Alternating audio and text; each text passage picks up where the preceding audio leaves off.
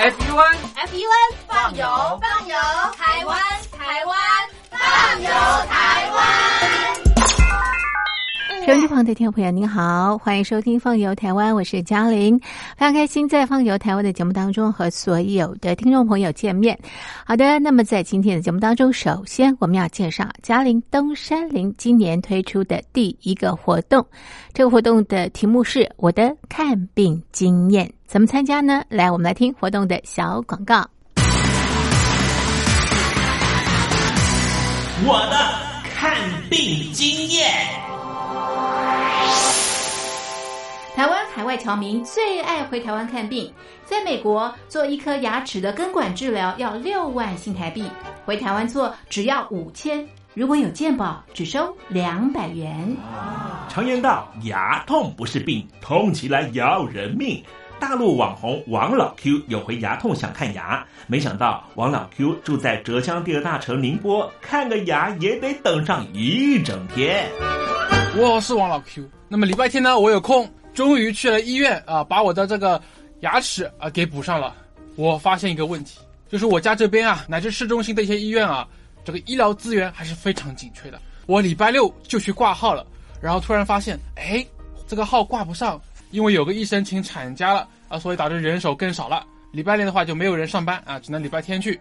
那礼拜天就礼拜天吧，行吧。还好我聪明啊，礼拜天啊预约了个号，早点把这个病看好了。医生上班了，我就噗噗噗过去了。好呀嘛，那家伙一看，这里面那个医生就就一个在工作啊，然后休息区的椅子啊，全部啪啦啪啦坐满了患者啊。哎，我寻思市中心那个医院啊，预约，于是我就去查了资料啊。根据数据统计啊，二零一八年中国每千人口医生数是二点五九个，但是德国、澳大利亚那些发达国家他们有四个，然后在农村里面会更少，仅为城市的百分之四十五。哎呦哎呦哎呦哎呦！宁波的人均 GDP 排名占全中国的第十三名，看病这么难，看看首善之都北京怎么样？这家病啊，这简直他妈人山人海，这病人这么多啊，太吓人了，人山人海。那电梯都排班上不来，哎呀，我的天！哎呀，我的天！我的天哪！这医院这简直不像话！你看看等候就诊的人啊，庙会也没这么热闹啊，集会呀什么游行也没这么多人。同志们、朋友们，千万别得病啊！得了病要了命啊！看吧。河南有个孝顺的孙女带着爷爷上医院，明明只是被蚊子咬一下，医生还是硬开了三种药。医生给开的药三种，这俩是每个两盒，这一个软膏是一个。医生的诊断结果是眼睛水肿是因为过敏，但是我爷爷又没有什么过敏的症状。如果是过敏的话，他不可能是在左眼的下面起一个包吧。哎呀，蚊子咬了一口，花了七十块钱。为什么乱开药？北京大学李林教授直指核心的说：“医院要创收，老百姓没病，开点药，小病当大病看，这一切都是为了钱。医院是要创收的，政府给特定的人群买单，所以大家都去啊，快大干快上的骗骗政府这笔钱。你一切医疗费用是医生决定的，现在医生要创收，小病给你大治，所以就整出很多检查呀，很多吃药都是浪费掉了。”如果医生你国家给他一个体面的收入，他没必要折腾你干嘛呀？你没必要，你到医院去折腾干嘛呀？医生收入太低，那是因为四十年前邓小平主推的市场改革，政府削减了医院的补贴，医生被迫掉入这创收的陷阱里啊。北京中央不是说健康中国二零二零吗？领导人强调，人民健康是民族昌盛和国家富强的重要标志。怎么就一个新冠状肺炎病毒就击溃了医疗系统？自由记者陈秋实从武汉带来的第一手报道。大家好，我是陈秋实。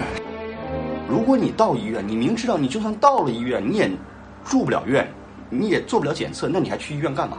中国以前老说我们不要关心蛋糕分的均不均匀，我们先把蛋糕做大，再讨论怎么分蛋糕的问题。现在就是他妈蛋糕不够大，不够分呢。如果你是医生，有有一万几万人病人找你要做检测要做鉴定，你手上只有一百个几百个检测盒，你怎么分？所以就这东西不够用，很多病人就在家里面，就是跑了五五六家医院，没法有检测盒，你就排吧，你排到这个检测盒，你才能确诊，你确诊了才能进医院，甚至我去的每一家医院都说床位不够，都说没有床位。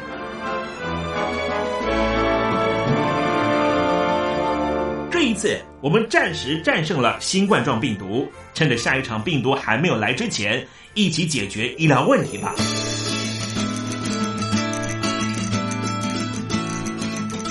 告诉我你的看病经验。你信不信任医生的建议呢？买药和看病，你会先选哪一项？为什么有人不敢打疫苗？你相信家庭医生吗？来说说你理想的医病关系吧。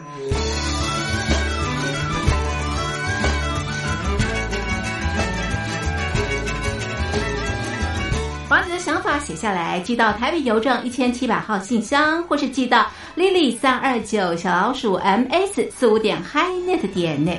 我们会抽出十份可以让你穿越屏障、吸取新知的知识接收器，让你充分感受到学海无涯、万分自由的喜悦。告诉我你的看病经验。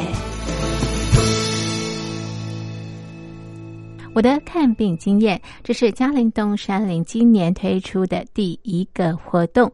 我们从小到大呢都有看病的经验，不同的阶段看病的感受都不太一样。特别是这个时候，因为新冠状病毒肺炎，所以大家看病的滋味呢，真的是五味杂陈。您都可以写下来寄给我们参加活动，就有机会把我们准备的短波收音机带回家哦。好，那么活动从现在开始一直进行到七月底，所以收音机旁的好朋友在七月底之前都可以参加活动拿大奖。来信请你寄到台北邮政一千七百号信箱，台北邮政一千七百号信箱，嘉玲收或者是东山零收。电子邮件请你寄到 lily 三二九小老鼠 ms 四五点 hi net 点 net。l i l i 三二九小老鼠 m s 四五点 hi net 点 net。嘉玲东山林在台北等候听众朋友的来信喽。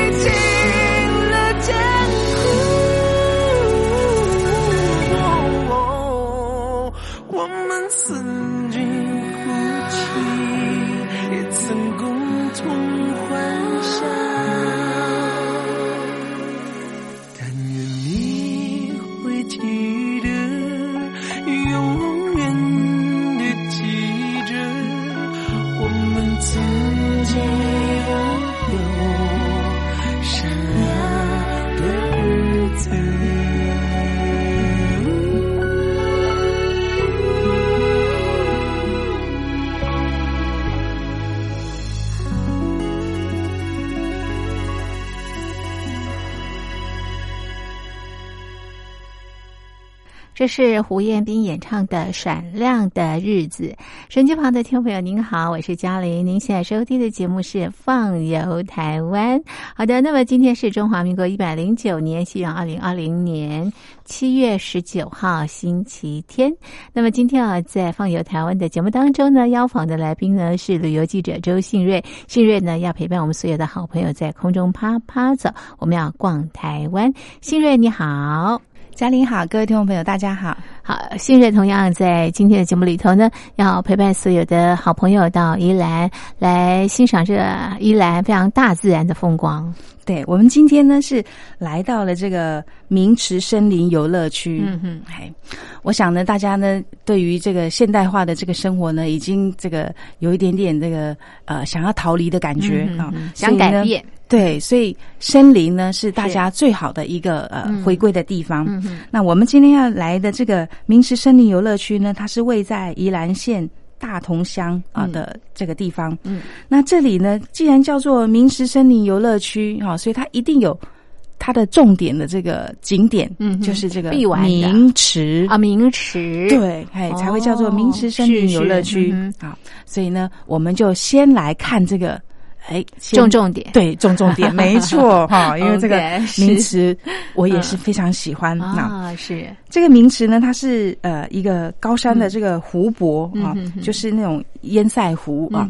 那它是有点半人工的这个湖泊啊，就是它本身呢是呃嗯。天然，可是呢后来又有经过这个人工来去呃把它做一个呃整修啊装装饰这样子。嗯那你来到这个名池的时候呢，你会发现说，哎，奇怪，为什么这个池的左边啊，它有一根这个红块的枯木，嗯，就插在左左边，左边红块的枯木对，然后底下有石头这样把它拱着哦啊。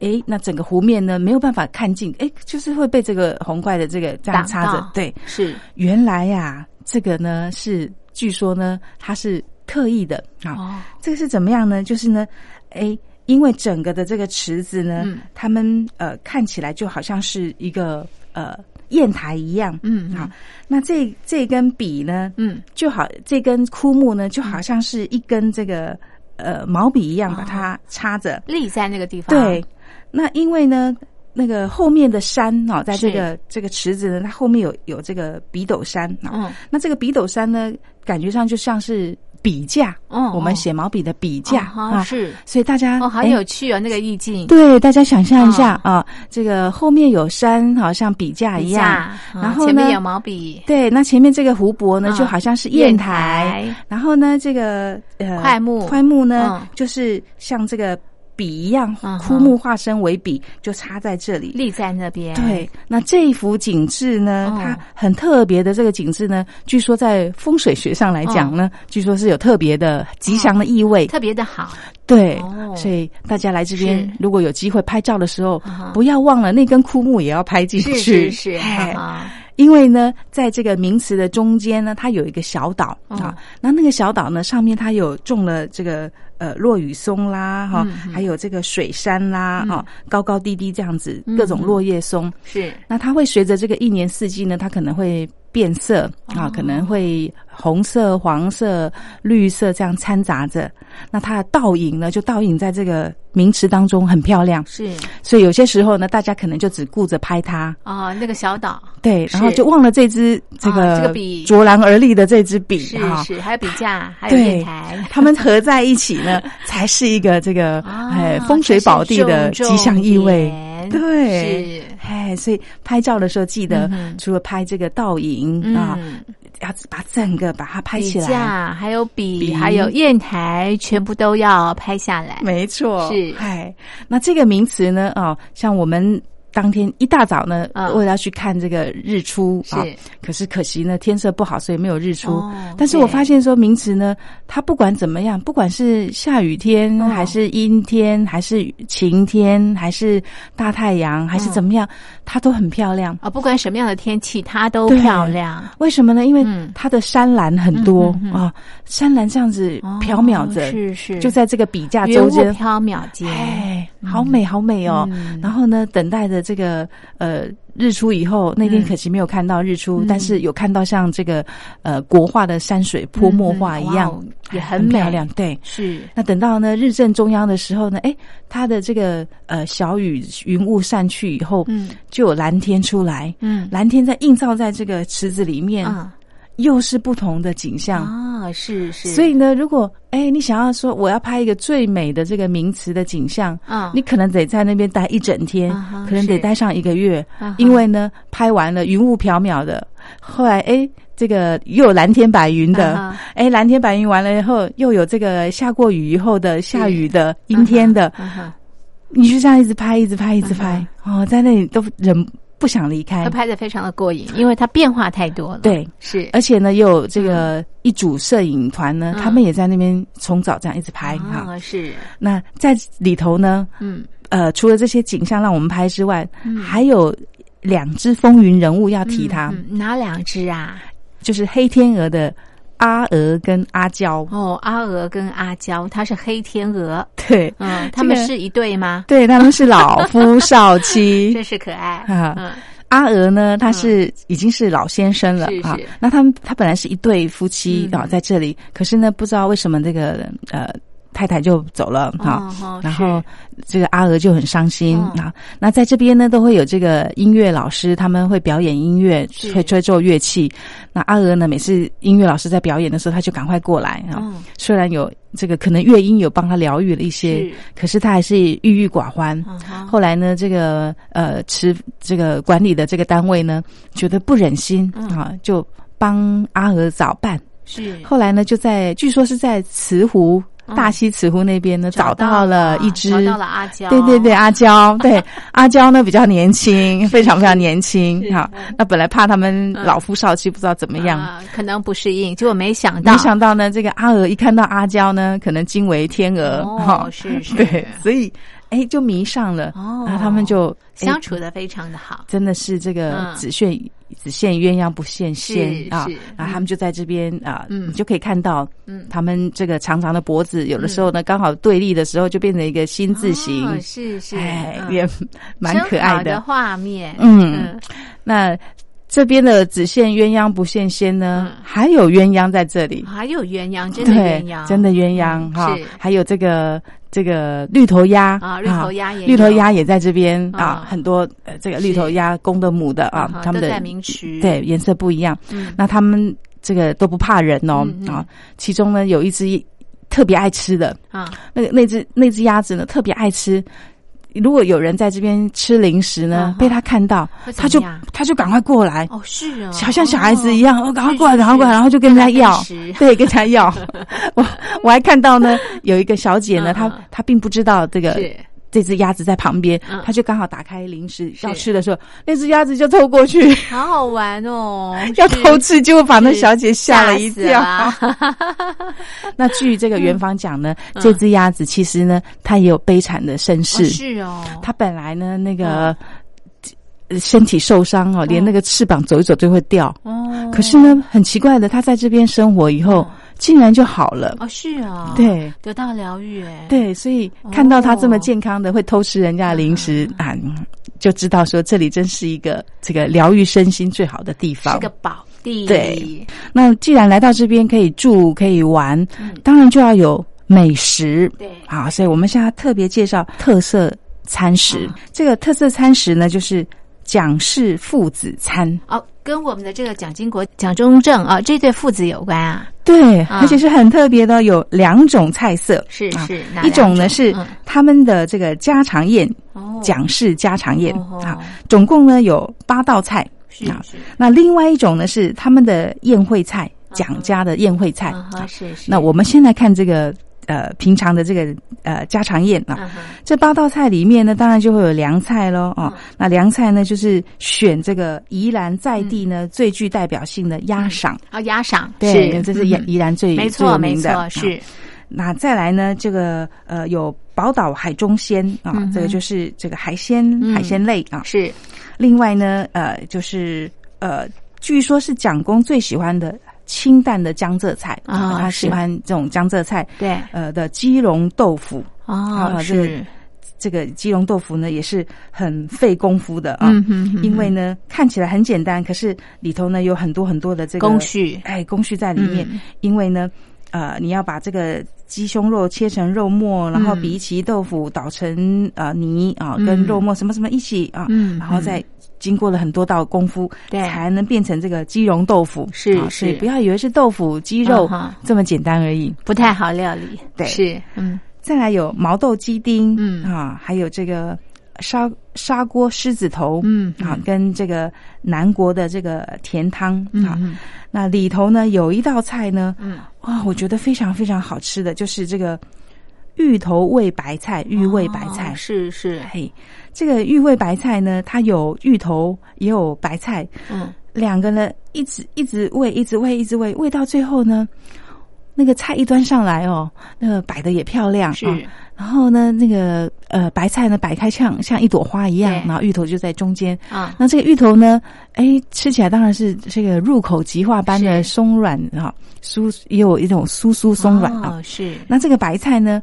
一拿起来有芋头的香味，然后吃起来呢，因为它已经煨到这个软了哈，所以也是有有种入口即化，可是呢又不会让你觉得软烂那种感觉，所以这道菜呢是非常非常受欢迎，而且也很清甜，是。因为芋头跟白菜啊那种甘甜鲜美都合在一起了。好，那再来呢，还有这个砂锅狮子头啊。中国人呢喜欢这个过年的时候要吉祥啊，所以这个要有火锅。嗯，狮子头呢，这个很饱满又圆的这个狮子头呢，它外表金黄很圆满啊，就像黄金一样，而且入口即化，口感很细腻啊。这个就是呃。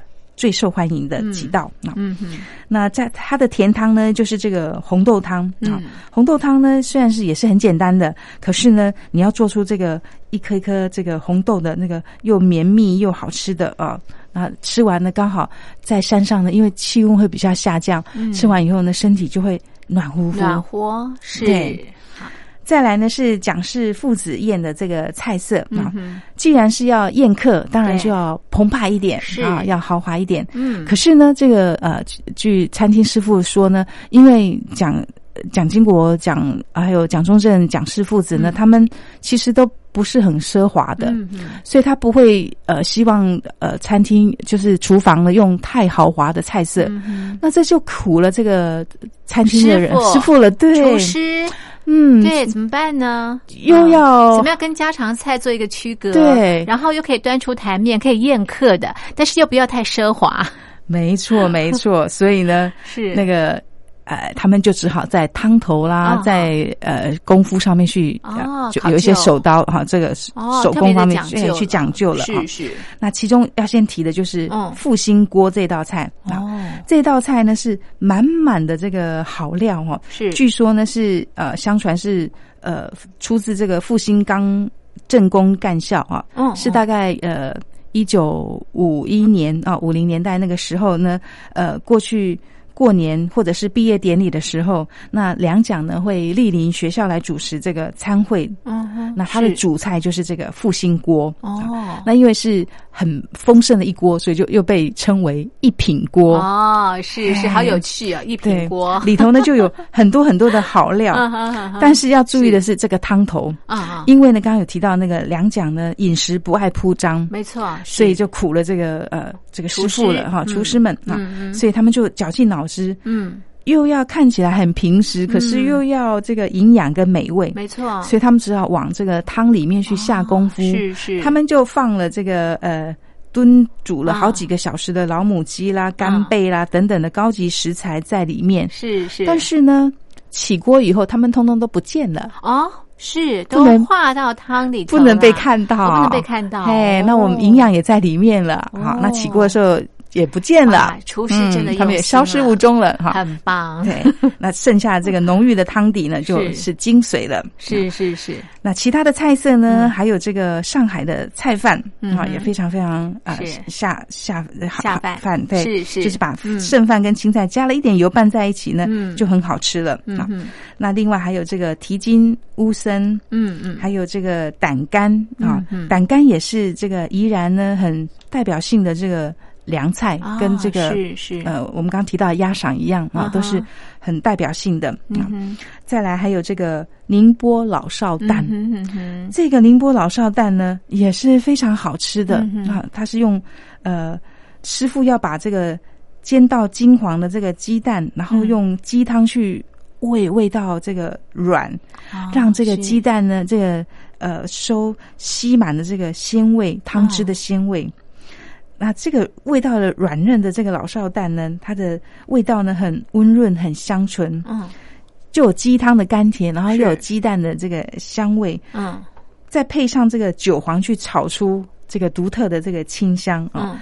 然后又有这个吸满汤汁的这个冬粉在在里头，是。所以入口呢是又清爽、又甘甜，嗯嗯又嗯。觉得很营养。哇是。哎，嗯。那另外呢还有这个呃。海一些这个海上鲜啊，嗯就就是属于海海鲜料理啊，然后还有虾酱爆虾年糕啊，它的酱料也是比较特别的，嗯还有这个炭烤紫排啊，嗯那他们的这个甜点就不、不一样了哦是什么样的既然甜点？宴会菜甜点不一样，宴客的。嗯，是。它是猴头菇的芙蓉冻。哦，猴头菇。对，猴头菇香菇是的一种。哎，一种菇类啊那它的肉质呢很细致，有点像肉类这种感觉的咬劲啊。所以有一些素素菜嗯啊，做吃素的餐厅会用猴头菇材。哎去做一些呃变成好像肉肉质的感觉的这个嗯食物。嗯。对。那这个猴头芙蓉冻呢，因为呃，在马告这一带，就是嗯。马告生态园区这一带呢，他们这附近呢有盛产这个猴头菇，嗯。是很新鲜的。是。那用新鲜的猴头菇呢，本来我们猴头菇都是做咸的，对。但是它很特别，它就把它做成甜的，嗯哼。然后再加上这个呃果冻啊，然后再加上呃这种呃冬瓜糖的这个、呃拌料这样子，所以吃起来以后呢，你就会觉得。很特别，嗯。哎、因为一般猴头菇你的印象是是咸的，是菜类，是是。但是它现在化身为甜点，甜点嗯，还真的是蛮特别。对，很很特别，是好所以这是。是吃了以后呢，哎，会奇妙滋味，会让你很难忘的，说不出是来，这倒是也看到这个厨师的用心了而且啊，是限量手工哎，甜真的点哎好，只有在明池这个地方才有的。我们这个蒋氏父子他们的这个家常菜，还有宴客菜啊，介绍给所有的听众朋友。好，那么今天的宜兰明池山庄，我们就介绍到这一边。非常谢谢新瑞的分享，谢谢您，谢谢。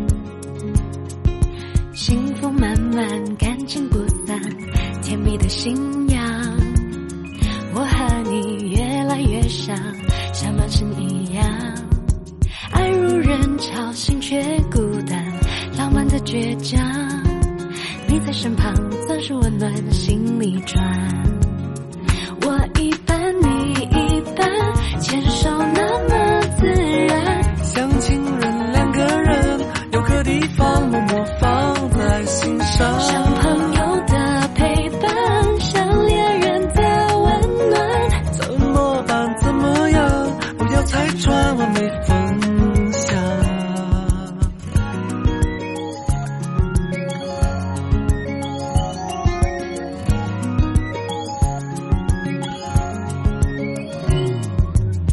福满满，感情不散，不必加逞强。我和你侥幸捆绑，没什么隐瞒。你有困难，我有方案，手上当晚餐，谁哭得最惨，谁借肩膀都一样。我一半，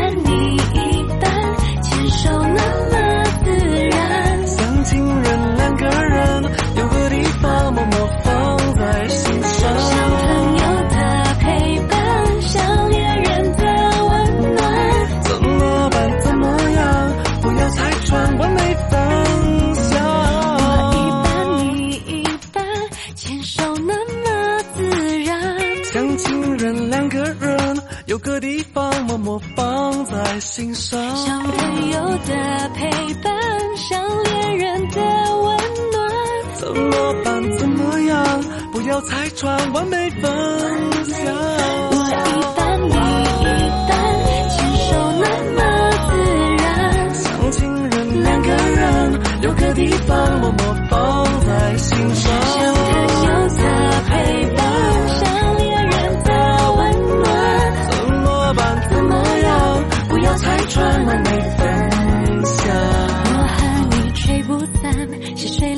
说好的愿望。我和你吹不散，细水流长说好的愿望